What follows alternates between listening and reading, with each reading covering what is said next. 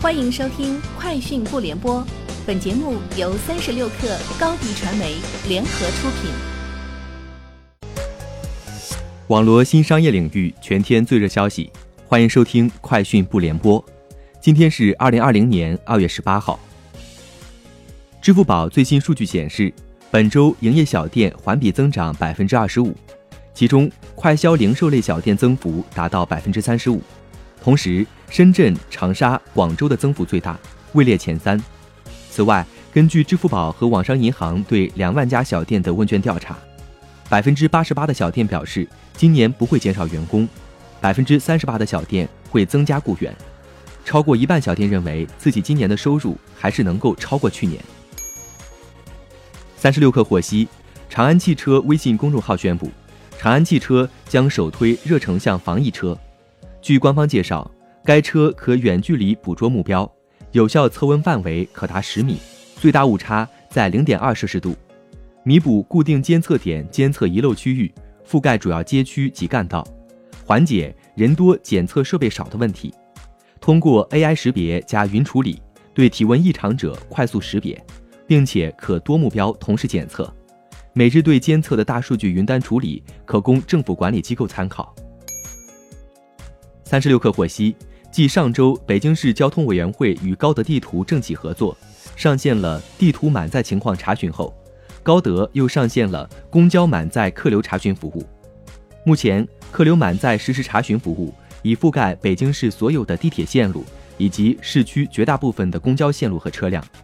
市民打开最新版的高德地图 App，输入起点和终点查询公交、地铁换乘方案，使用实时公交服务或者查看地铁图。均可以查看实时的客流满载情况。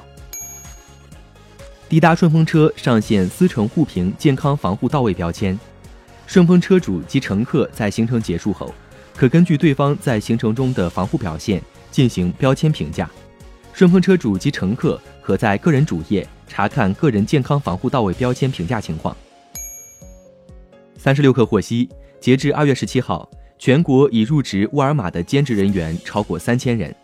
据官方介绍，沃尔玛中国已在全国各地与深圳市甘棠明善餐饮有限公司、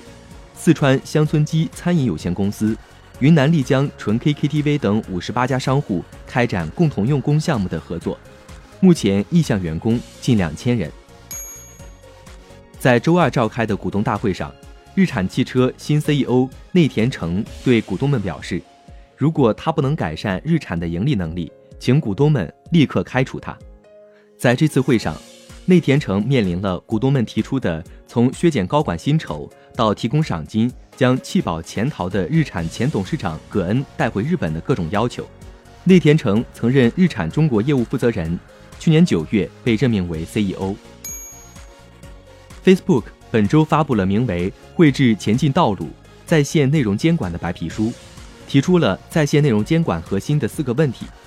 内容监管如何才能在确保言论自由的同时减少有害言论？监管机制如何加强针对互联网平台的责任制度？监管是否应该要求互联网公司达到一定的绩效目标？监管是否应该界定哪些有害内容应该在互联网上得到禁止？以上就是今天节目的全部内容，明天见。欢迎添加小小客微信，xs 三六 kr，加入三十六氪粉丝群。高迪传媒，我们制造影响力。商务合作，请关注新浪微博高迪传媒。